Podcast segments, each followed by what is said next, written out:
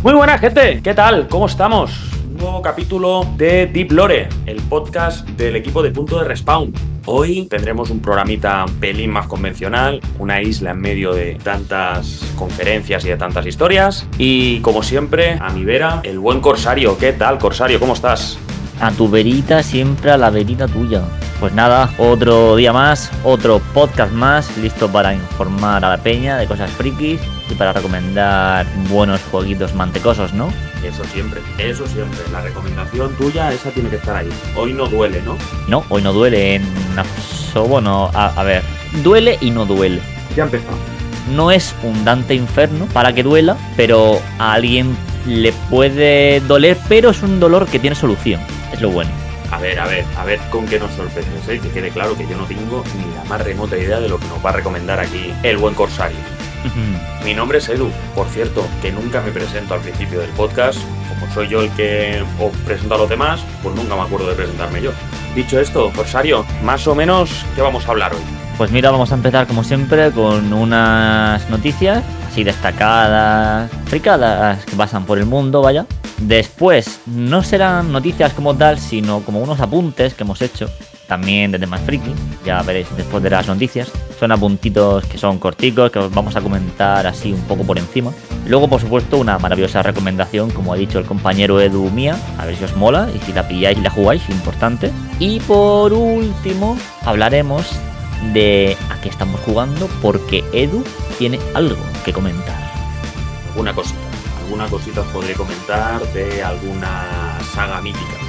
Correcto. Aprovecho, por cierto, para decir que he vuelto al micrófono y me he puesto un nuevo antipop. No sé si se nota, no sé si luego la maravillosa técnica que tenemos detrás de este programa, que nunca decimos, grande Esther, te queremos, desde aquí te lo decimos. Espero que luego lo note y diga, Corsario, se te escucha muy bien. Déjate el antipop. O no, tío, quítatelo.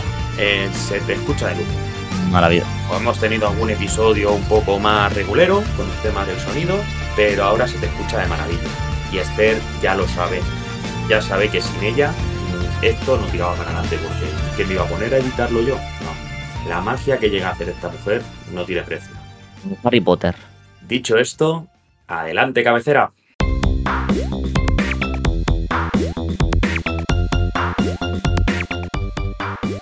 Estás escuchando Deep Lore, un podcast original de Punto de Respawn.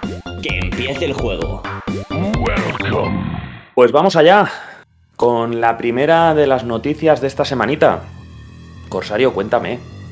Bueno, bueno, bueno, la, la noticia va sobre Cyberpunk 2077, ese juego. Sí, sí, sí, sí, ese, ese famoso juego que dio tanto que hablar. Pues sí, pero no hablamos del juego, hablamos de el que yo creo que va a ser uno de los mayores DLCs de la historia de los videojuegos. Como protagonista tenemos al actor Igri Silva y este DLC llamado Cyberpunk 2077 Phantom Liberty, el cual solo tenemos un teaser, estaría en la Summer Game Fest 2023 y esto lo ha confirmado CD Projekt Red, que se podrá probar además en los Play Days de esta Summer Game Fest. O sea que tendremos contenido, tendremos tráiler, posible gameplay y además voy a añadir una cosa extra a la noticia que no es oficial, pero un reconocido insider ha dicho que van a anunciar este DLC para jugarlo ya en agosto de este año, es decir, en dos mesecicos. Así que esto lo tenemos 100% en la Summer y ya veremos si el insider tiene razón o no. Bueno, pues empieza el Geoff con sus cosas. Vaya, vaya. Últimamente se está llevando alguno de los anuncios más tochos. Este, el DLC este de Cyberpunk, con lo que fue Cyberpunk, lo denostado que estuvo en su momento. También por méritos propios, eh, cuidado. Sí, sí. No es que le hicieran review bombing o le hicieran. No, no. El juego salió no a medio cocer. Salió que no lo habían metido en la sartén todavía. Sí, sí, salió, salió un poquito regulero, la verdad. Pero bueno, a base de insistir y arreglar y venga, al final se ha hecho un juego disfrutable. Hay gente enamoradísima del juego, todo hay que decirlo. Yo entre ellos. Y el DLC este era, era muy esperado. No sé si al nivel del DLC del Den Ring, pero, A ver, yo he de decir que un punto clave del, de Cyberpunk, bajo mi punto de vista, es el, el acompañante que tienes, el Keanu Reeves. Ese pepito grillo que tienes, que siempre te habla, pero que solo ves tú y oyes tú. Eso, no sé si en el DLC, me, me imagino que no estará, no sé si tendrás a otro actor reconocido como Pepito Grillo. Pero claro, Keanu Reeves tenía ese punto cabroncete, ¿no? Ese punto guasón, carismático, que aquí va a faltar. Aquí el personaje este, no sé si va a ser eh, más gracioso o va a ser, yo siendo Igri Silva, yo lo veo el personaje que va a ser a lo Terminator, ¿sabes? Absoluto. Entonces, bueno, ¿va a molar? Sí. Pero ¿va a haber discrepancia entre los jugadores de Cyberpunk? Yo creo que también. Pero ya lo veremos. Porque yo, con que tenga unos gráficos del copón y un mundo, quizás, o sea, que yo estoy muy conforme con el mundo del Cyberpunk, ¿eh? pero uno como el del Cyberpunk, pero con un poquito más de cosas, como para hacer más cosas entre las calles, yo encantadísimo de la vida. Pero se ha confirmado que el DLC, voy yo, de la, de la información del DLC del Cyberpunk, la verdad es que no tengo nada. Se ha dicho si van a ampliar el mapa, si el mapa va a ser la misma Night City, si van a ser unas misiones extras. ¿Se ha comentado algo de esto? Si no me equivoco, es otra sección del mapa que no se había mostrado hasta ahora. O sea, sigue siendo Night City, pero otro mapa. O sea, que guay. Vale, vale, no, lo digo porque a veces DLC son simplemente más misiones. Y a ver, ¿no? Porque a Cyberpunk también se le achacaba un poco que el, tenía opciones de diálogo, pero las opciones de diálogo tampoco te cambiaban mucho. Ya. Que estaban, a ver, que el juego, las misiones estaban muy bien y demás, pero que tenía fallos de este estilo de, del core del juego, que eran fallos que con una actualización no podías mejorar, porque desde un principio te hacían escoger un tipo de pasado de tu personaje, pero prácticamente no repercutía en nada a la hora de, del final del juego, ¿no entiendo? No, no, en absoluto. O sea, tenías el nómada, que fue el que yo me elegí. Luego estaba como de la calle, tipo pandillero o algo de eso. Y luego estaba como ejecutivo, ¿no? De traje, que salía. El cuerpo. De la empresa, del, del cuerpo, pero solo repercutía de la forma de empezar. Pero nada más. Esperemos que con el DLC pues se hagan las delicias de los fans, de los que le han seguido dando oportunidades, de los que han jugado, han estado ahí y siempre han apostado por el juego de CD Projekt. Que por cierto, meto aquí pequeño inciso. Salió un rumor esta semana de que CD Projekt podía ser comprada por Sony. Lo han descartado, ¿eh? Desde CD Projekt han dicho que ni de coña. Además, yo no entendería que CD Projekt se dejara comprar con todo lo que tiene pendiente, que se dejara comprar por Sony. Pero bueno, ¿cómo lo ves tú, Corsario, esto? Pues hombre, yo tampoco creo que...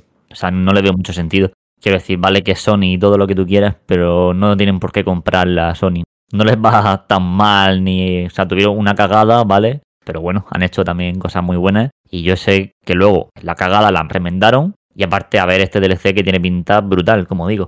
Entonces no tiene ningún sentido que les compre Sony, ni que empiecen con exclusividad, ni leche. Que así están muy bien y que sigan así. Pues veremos con el chiringuito del Geoff, con la Summer Game Fest, que es el día 8. Si esto lo estáis escuchando en el día de publicación, es esta noche. Esta misma noche tendremos el Summer Game Fest y empieza la semanita de eventos. Si te parece, vamos un poco a saco. Vamos a hablar de la segunda noticia, que en este caso la traigo yo, que sería que PlayStation, que Sony en este caso, ha lanzado la PlayStation Direct, la tienda propia de Sony para la compra de tanto de consolas como de accesorios, como juegos físicos de Sony. PlayStation se vuelve distribuidora como es en este caso Xbox, que fue un tema que las diferenció un poco, sobre todo al principio de la generación, porque Sony dependía de los distribuidores. Aquí en España, por ejemplo, del Game, del Corte Inglés, de MediaMarkt, todas estas casas, todas estas distribuidoras de electrodomésticos generalmente, de consolas. Y ahora directamente empezaron cuando hubo tanta escasez en Reino Unido y en Estados Unidos lanzando esta plataforma para poder ir reponiendo el stock ellos, pudiendo vender las consolas ellos directamente, no depender de, pues eso, ¿no? de la logística de otros centros. Y ahora va a llegar a Austria, a España, a Italia y a Portugal. Son estos cuatro países en, en Europa, seguramente los mercados más importantes para Sony en Europa, aparte de Reino Unido, sobre todo.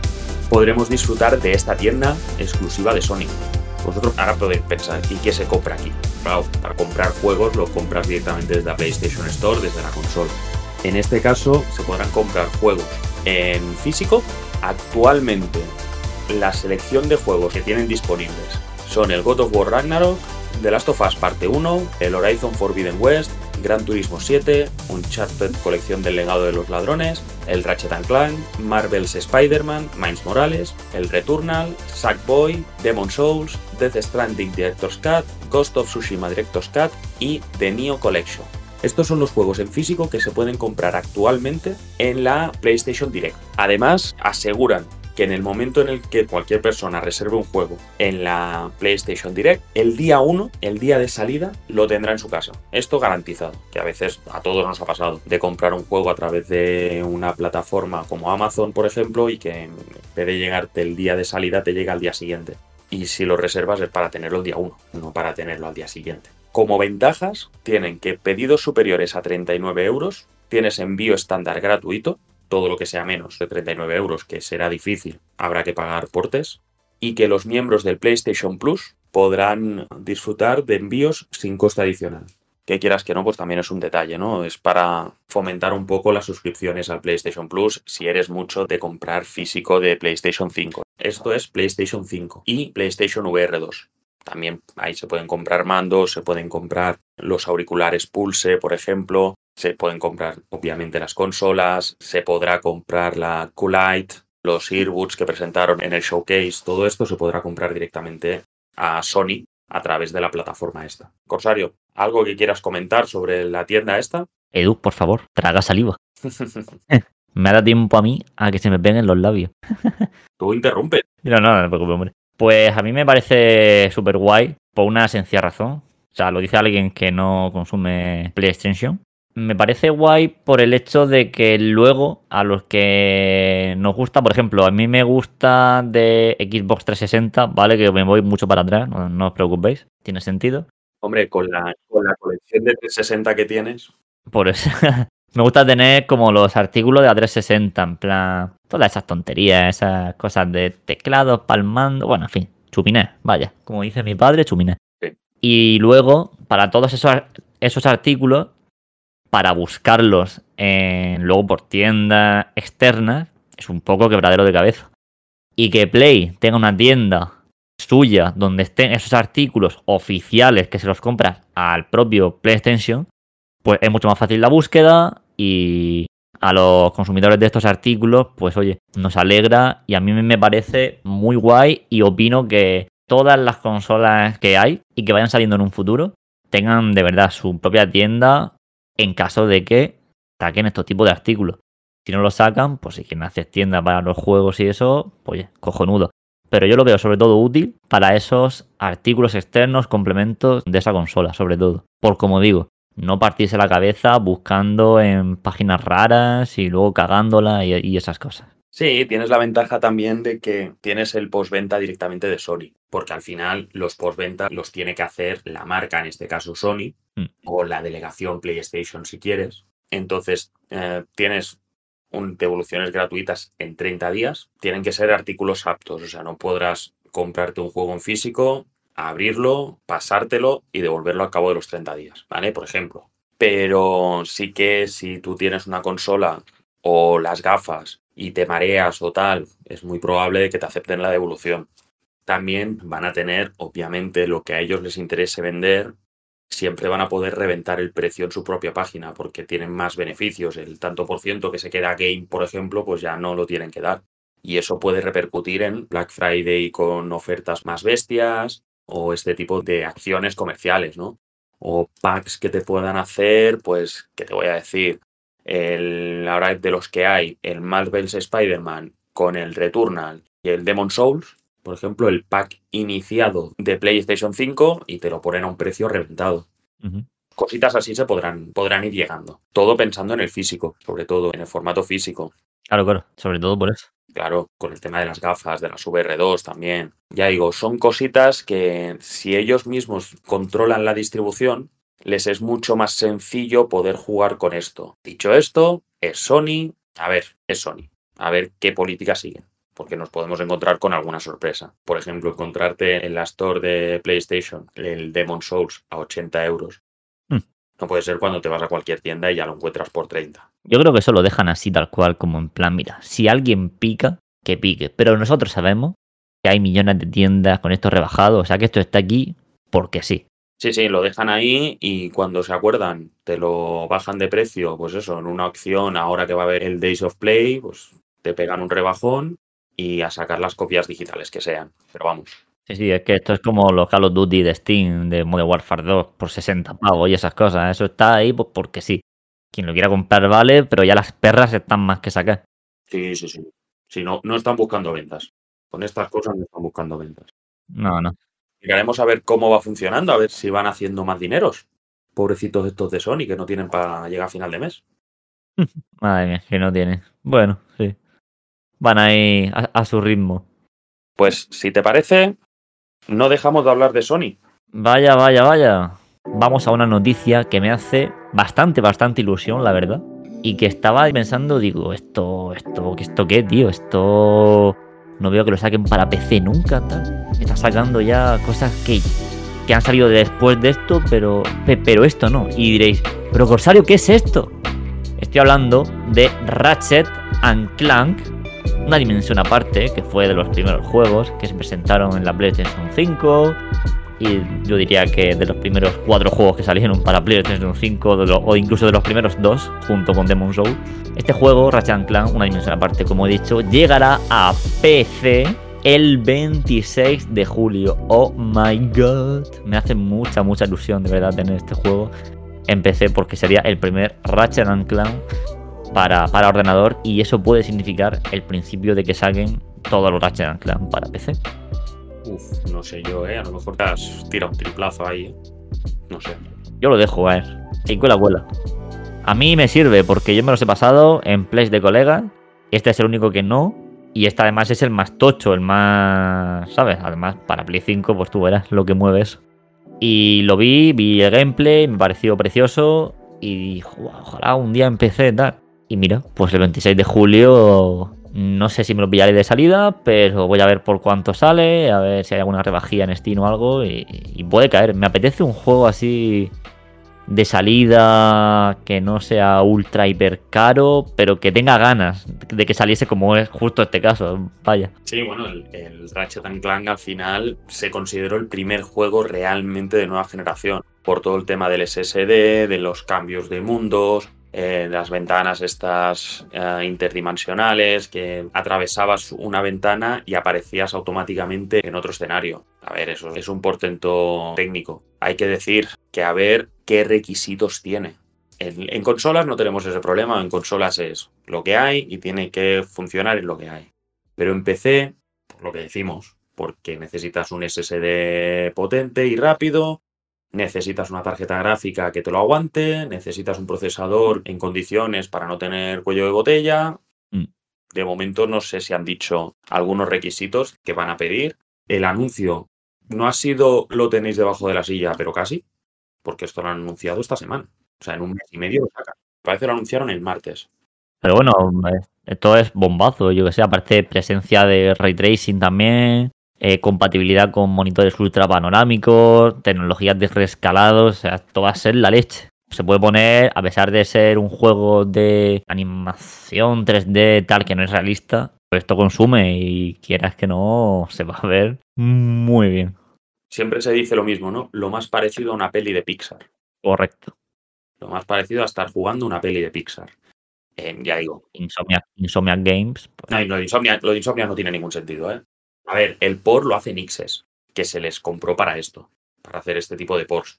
No tiene que salir mal. Son gente que anteriormente se dedicaba a hacer esto. No creo que tengamos un The Last of Us parte 1 de PC. Lo dudo. Con este juego lo dudo. Lo dudo una barbaridad. Lo dudo mucho. Pero yo sigo pensando que los requisitos van a ser interesantes. Si sale bien, si está bien optimizado, oye, pa'lante, pa'lante. Lo que me extraña es que no hayan sacado para PC. Bueno, estoy mirando de la lista que hemos comentado antes. ¿Hay alguno que todavía no ha salido? Y por ejemplo, el God of Tsushima El Tsushima se está esperando. Bueno, de Last of Us parte 2 que ya saldrá seguro. Estaban diciendo también como de sacar unos del Gran Turismo. Poco a poco están metiendo los juegos de Play en ordenador, la verdad. Yo no me quejo.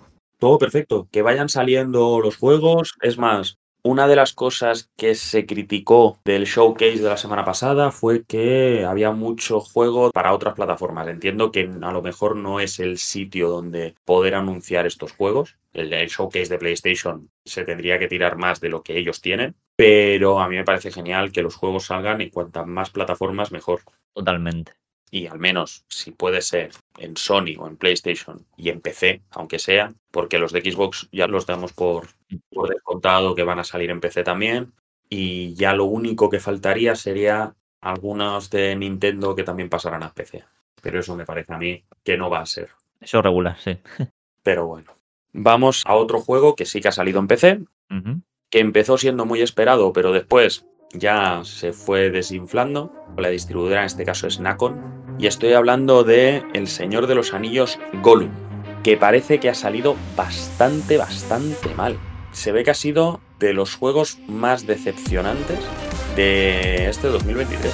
Mira, yo no quiero decir nada, o sea, El Señor de los Anillos es mi trilogía favorita, pero no me puedes hacer un juego controlando a Gollum con la cantidad de mundo, personajes y lore que hay en El Señor de los Anillos, tío. O sea, hazme un juego de móvil de Gollum si quieres, no me hagas un juego doble A o triple A de Gollum, tío, porque es que va a ser un juego en el que efectivamente no puedes hacer casi nada, sigilo, comer pescado a lo mejor y poco más, tío. O sea, y vendérmelo a precio de cuánto, 50 euros, 60? Pues no, es que no. 50 en PC, 60 en Xbox y en Play. Pues es que no, tío, es que no. Lo siento, pero no. A ver, hay que decir que Daedalic, la desarrolladora, ha pedido perdón. Pero ha pedido perdón por los problemas técnicos. Y no son los problemas técnicos. El problema del juego es que es un juego completamente lineal, que tienes que ir de un punto A a un punto B. Que las únicas mecánicas que tienen es o sigilo o puzzles, o lo que todo el mundo dice que es lo mejor, que son discusiones entre Gollum y Smigo. Que tú te puedes posicionar a favor de Gollum o de Smigo, pero que no afecta en nada a la trama. Ya, es en plan gracioso, ¿no? Y eso. Justo parece que sí, pero no afecta en nada a la trama. Lo único que tienes que hacer es huir de Mordor. Es que realmente no tiene nada. Los gráficos, que dices, bueno, pues al menos el arte, ¿no? La dirección de arte, ostras, pues si tienes Mordor y el Bosque Negro, pues tampoco dice nada. No, no, no, tiene nada. Es un juego, se ve que la primera parte es muy oscura y la segunda parte sí que es más colorida y tal, pero no deja de ser un bosque. Eh, Gollum, a ver, todos conocemos a Gollum. Pequeño, escuchimizado, no puede luchar contra nada. Tiene una animación de asesinato sigiloso, pero que no es ni necesario ni obligatorio, ni, a lo mejor lo utilizas tres veces en todo el juego. Un juego que está alrededor de las 10 horas. Y es básicamente escalar, una parte de sigilo donde los guardias es un juego de plataformas donde a veces tienes que utilizar el sigilo. Ya está. Y algún puzzle y tal, pero ya está. No tiene nada. Los gráficos son, o sea, lo, que son los personajes, parecen personajes de Play 3. Ya.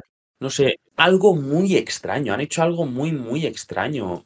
Yo puedo entender que quisieran coger a Gollum porque es el personaje que todo el mundo conoce del Señor de los Anillos. Todo el mundo que ha visto el Señor de los Anillos le hablas de Gollum y saben quién es le hablas de Elrond y a lo mejor no.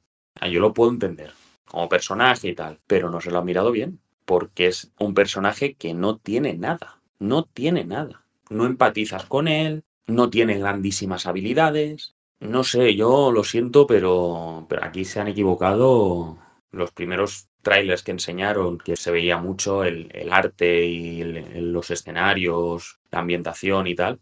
No hay nada de eso en el juego. Pues sí, yo que sé, es un poco lo que querían hacer y, en lo que se quedó. Pero igualmente yo tenía cero esperanzas en este juego. O sea, absolutamente cero. Se me ocurre un juego que yo iba a recomendar no hoy, sino más adelante, pero bueno, igualmente lo voy a decir. Y ya cuando os acordéis bien, y si no, pues mira, sorpresa de, de nuevo. Un juego que se llama Sticks, que controlas a un goblin enano, que es, se podría decir que es un poco Gollum, lo único que tiene un cuchillo. Entonces el juego es un juego de sigilo pero está hecho súper guay, en el cual puedes acuchillar sigilosamente, y es verdad que no puedes ir de frente porque te pegan una paliza. Pues Gollum tendría que haber sido medio así, tendría que haberse copiado un poco del Sticks y hubiese salido un juego, pues de centillo, para vender a 30 euros, vaya. Sí. Y lo compro, pero así, pues, tío, si lo encuentro algún día en Instant Gaming o en alguna otra página por 5 pavos o 10, me los pillo. Si no, estás tú que me lo compro, tío, porque es que, es que, es que no. Es que no me llama. Es que no, no. ¿Qué? ¿Qué, qué me quieres ofrecer con esto? Es que es eso. A ver, que estamos en el año de nuestro Señor 2023. Que en el momento en el que te equivocas, o lo haces aposta, porque tienes que hacerlo aposta, y te cogen los guardias, que los guardias además tienen sus rutas prefijadas, como mucho les puedes tirar una piedra para despistarlos y que te dejen pasar si te están bloqueando el camino, ya está, no puedes hacer nada más. Pero si te chocas con ellos, básicamente porque eres ciego y no ves la pantalla y te chocas con ellos, no hay animación de que te capturan. Se pone fundido en negro y sale una cinemática del guardia capturando a Golu. Ya está. Claro, dices, es que ni siquiera esto. O sea, no, no lo entiendo cómo a alguien ha pensado que era buena idea sacar un videojuego de Golu y cómo a alguien en Nacon Daedalic les ha parecido una buena idea que salga el juego así. Hay juegos mejores que tenían un mejor desarrollo y que pintaban mejor que los han cancelado. Entonces no tiene sentido. Pues sí, la verdad. Yo qué sé. No tiene ningún sentido. ¿Qué vamos a decir? Ya. ya está. Ya está, ya está. Sí, sí, no, ha salido, ha salido, es el peor valorado de 2023. No sea santo de qué ha podido salir así. Pues que además es que el juego es malo. No es que gráficamente no sea, no, es que el juego es malo. Es malo, es malo, no, no, no tiene nada y es malo. Y ya está. Tip Lore. Un podcast original de Punto de Respawn. Respawners, os presentamos Boosteroid, una plataforma de juego en la nube que permite a los usuarios acceder a una amplia selección de juegos, desde los clásicos hasta los lanzamientos más recientes, con un rendimiento óptimo. Los jugadores podrán acceder a su biblioteca en constante crecimiento desde cualquier dispositivo con conexión estable a Internet. Ya no necesitarás tener un ordenador o una consola de última generación. Boosteroid, donde y cuando quieras, en cualquier dispositivo. Y habiendo acabado ya con las noticias, tenemos lo que son los apuntes. ¿Por qué apuntes?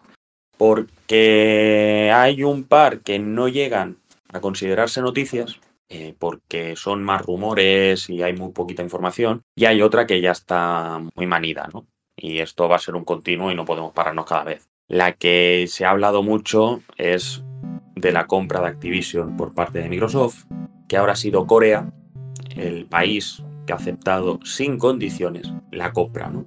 Dicen que a ellos en su mercado no les va a afectar, que han estado hablando con otros mercados, que les parece todo genial, pero que a ellos no les afecta porque la competidora, que es Sony, ya tiene una posición de poder y que los juegos de Blizzard, en este caso, en Corea prácticamente no se venden. Entonces, dice, pues no afecta. En este sentido no, no afecta y lo han aprobado. Ya son 40 los países las organizaciones nacionales e internacionales que aceptan la compra. Esto de momento va para adelante. Corsario, ¿estás contento? Como dijimos hace unos programas, mientras Microsoft lo haga bien, sí. Cuando la caguen, entonces se van a cagar, pero con todas las de la ley. Van a tener al mundo encima. Eso sí. Bueno, iremos informando, iremos comentando conforme vaya saliendo. El segundo apunte es que se rumoreó, sobre todo a finales de la semana pasada, la posibilidad de que hubiera más anuncios sobre Silent Hill, sobre todo sobre Silent Hill 2, Downfall y Ascension antes de finales de mes, antes de finales de mayo. Estamos a 1 de junio, ya hemos pasado a finales de mayo. Lo único que ha habido ha sido un tráiler nuevo sobre Ascension, mm. la serie esta interactiva en el universo de Silent Hill. Esto hasta que no lo veamos, yo no me hago la idea de cómo lo van a hacer. Pues sí, a ver si en algún festival de estos que se viene muestran algo, ¿no? Alguna, alguna cosilla, algún... En el Summer Game Fest tenemos Death Stranding 2, porque el Hideo es muy amigo del Geo, y tendremos algo del Silent Hill, creo. ¿eh?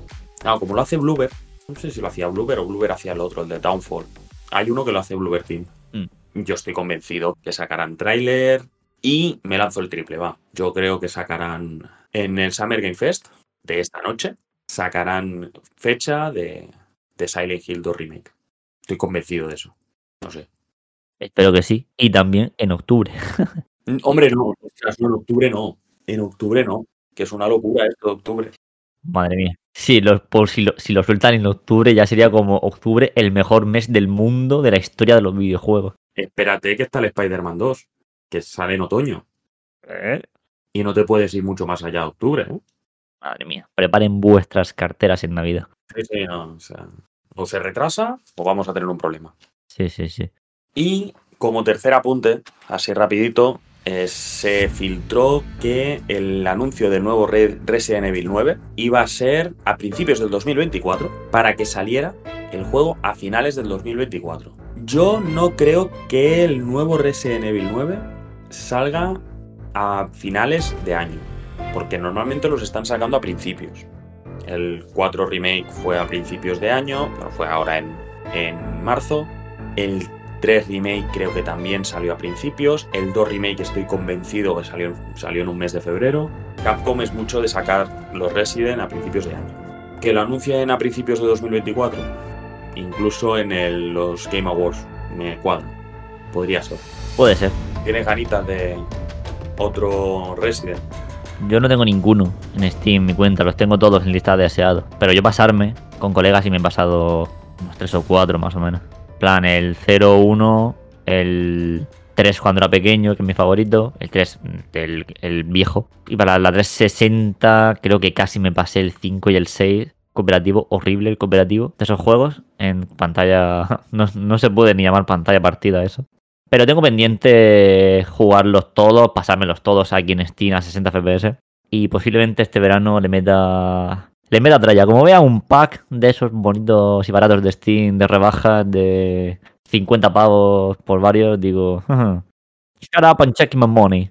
Cin- 50 pavos. El otro día, hace, antes de que saliera el 4 Remake, tenías un pack del 4, el 5 y el 6 en Xbox. Ah, en la store de Xbox, me parece que era por, no sé si 15 euros. ¿eh?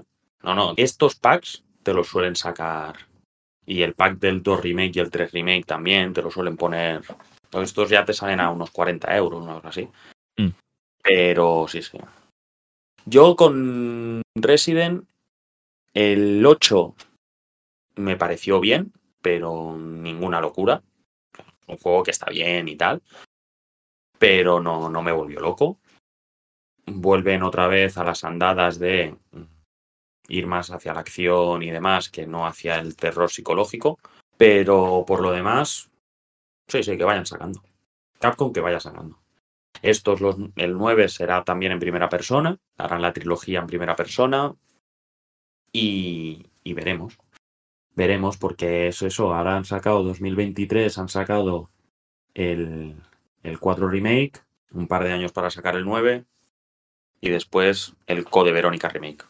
A ver qué. Pues sí, a ver, a ver qué se cuece en el siguiente Resident Evil y a ver cuándo se puede ver algo de ese. A ver cómo enlazan con la historia, con el lore de, de la saga y tal. Bueno, iremos informando de lo que vaya saliendo, a ver si ciertamente lo anuncian a finales de este año para poder tenerlo al año siguiente y poder jugarlo. Yo tengo pendiente hacerme la serie entera en directo. El 0, el 1, el 2, el 3, 2 remake, 3 remake, el Code Verónica, 4 remake, 5, 6, 7 y Village. Todo. Te vas a hinchar, ¿eh? Buah, me voy a volver loco. Lo que pasa es que necesito una semana de vacaciones para hacerlo, pero bueno. Ya miraremos, algo rascaremos por algún lado. Claro. Yo confío en ti, Edu. Gracias, gracias, Corsario, gracias. A ver, pasamos a la recomendación. Corsario, cuéntame, ¿qué nos recomiendas esta semanita? Va. Pues voy a recomendar una trilogía, no solo un, un juego, una trilogía. Por eso digo que duele, pero tiene solución. Y de la cual hablamos la semana pasada. Hombre, Vaya, hablamos de Vanquish la semana pasada y Vanquish suele venir con otro juego de pack, que es el Bayonetta. sí, Así que vengo a recomendar la trilogía. Bueno, ahora ya no es trilogía, es una saga, perdón. Tiene cuatro juegos. sí. Eh, bueno, tiene tres juegos y una precuela, que es totalmente diferente, pero bueno. Sí. Eh, sobre todo recomiendo la trilogía primera de Bayonetta, Bayonetta 1, 2 y 3. Y luego tenemos Bayonetta eh, Blood Origins, que es totalmente diferente y que no me he pasado. Es el único que no me he pasado. Entonces, por eso voy a hablar de esta primera trilogía.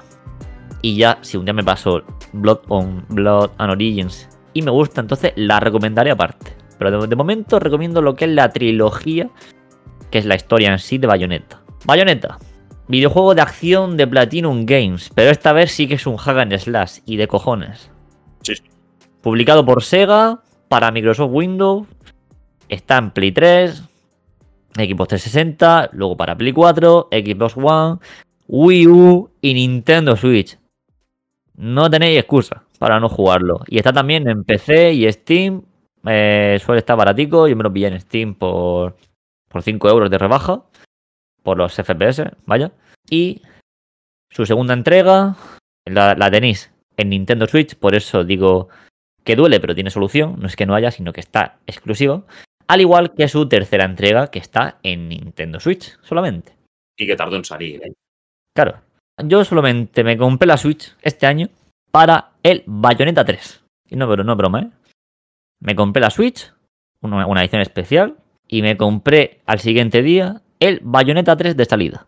Me gustó mucho. No es el Bayonetta 1, no es el 2, pero está muy chulo. Tiene sus cosillas. Sigue siendo un Hagan Slash que me mola un montón. Así que yo los recomiendo, por supuesto, empezar por el 1. Salió en 2010.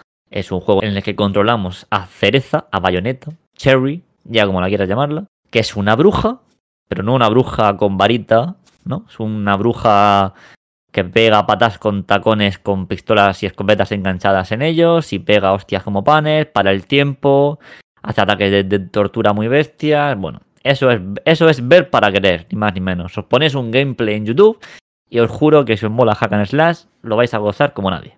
Eh, la historia está muy chula, los jefes son la leche, son increíbles, los ataques especiales, los fatalities se podría decir que hace a los jefes del juego, bueno, una locura. Aparte es un poco Dante Inferno en el sentido de que los enemigos, por así decirlo, de, de son, son como ángeles, son ángeles Claro, aquí en vez de demonios son ángeles. Luego en el 2 tenemos un poco de demonios y luego, y luego en el 3 pues tenemos ángeles, demonios y criaturas, vamos a decir. Pero bueno, sobre todo matáis unos cuantos querubines por el camino. Sí, sí, no, el, el Bayonetta 1 es una gozada. Yo me lo pasé en 360 un par de veces. Y un detalle, hasta qué nivel están pulidos estos juegos, que en las pantallas de carga, por ejemplo, te sale bayoneta, tú puedes hacer los combos y demás. Pues una manera de ver hasta qué punto está, está pulido un juego, sobre todo en tercera persona, mm. es ir dando vueltas sobre tu propio eje, sobre el propio eje del personaje, y ver las animaciones que tiene. Normalmente llega un momento en el que los moñacos se quedan como medio clavados. En bayoneta eso no pasa. Tiene todas las animaciones de dar la vuelta y además súper frenético.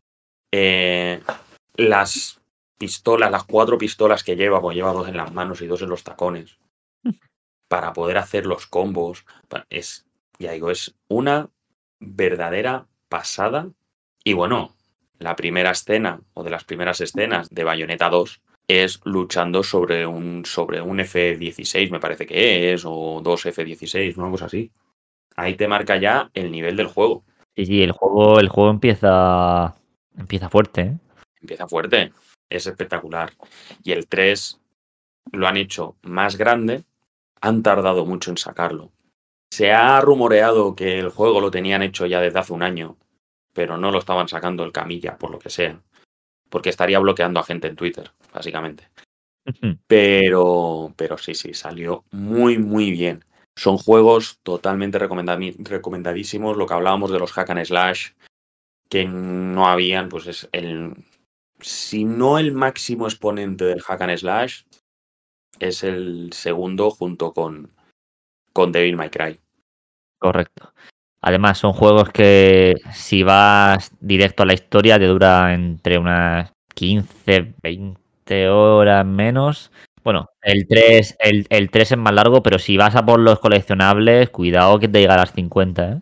Sí, sí, no te puedes. Y, y, y vamos, es un juego que te lo puedes pasar, pero la gracia está en conseguir el platino puro, en hacerlo todo perfecto. Y para conseguir eso son muchas horas de entrenamiento ¿eh? y muchísimos reflejos. Es una maravilla de juego, es una maravilla de saga del de bueno, de sacando lo mejor de Platinum en este caso. Correcto. Así que ya sabéis. Ya tenéis ahí una trilogía para compraros, para probar. Y ya pues espero que nos digáis algún día por nuestro maravilloso Twitter o otras redes sociales. Diréis, guau, tío, qué pedazo de juego el Bayonetta. Gracias por esa gran recomendación. Pero espero oírlo un día y por aquí eso es lo que tengo que decir de esta recomendación. Muy bien, pues ya habiendo acabado la recomendación de Corsario, vamos a ir derechitos a la que estamos jugando. Que os decía al principio que era el a que estamos jugando de una saga mítica, que es el abuelo de los Survival Horror. Porque si el padre de los Survival Horror es Resident, los abuelos son Sweet Home y Alone in the Dark, que salió a mediados de los 90, y pues que va a tener una especie de reboot con, con el Alone in the Dark.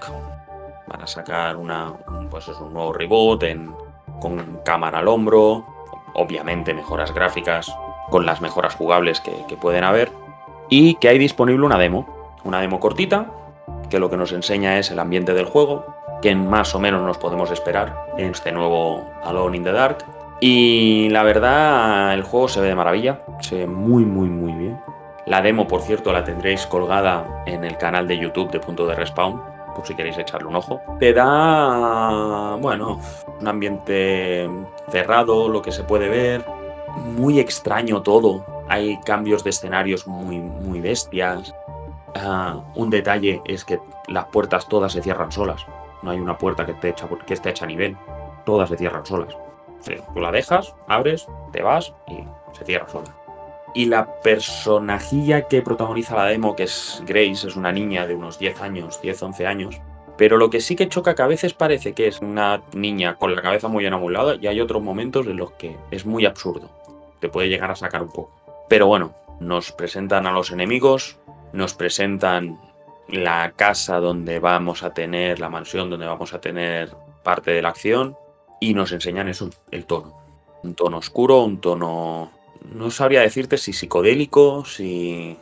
Psicodélico me refiere de eso, de, de, psicótico, ¿no? De cambios, de cambios muy extraños, te van cambiando eso, los escenarios a escenarios, estás en una misma sala y el escenario te cambia de uno a otro totalmente diferente que no tiene absolutamente nada que ver.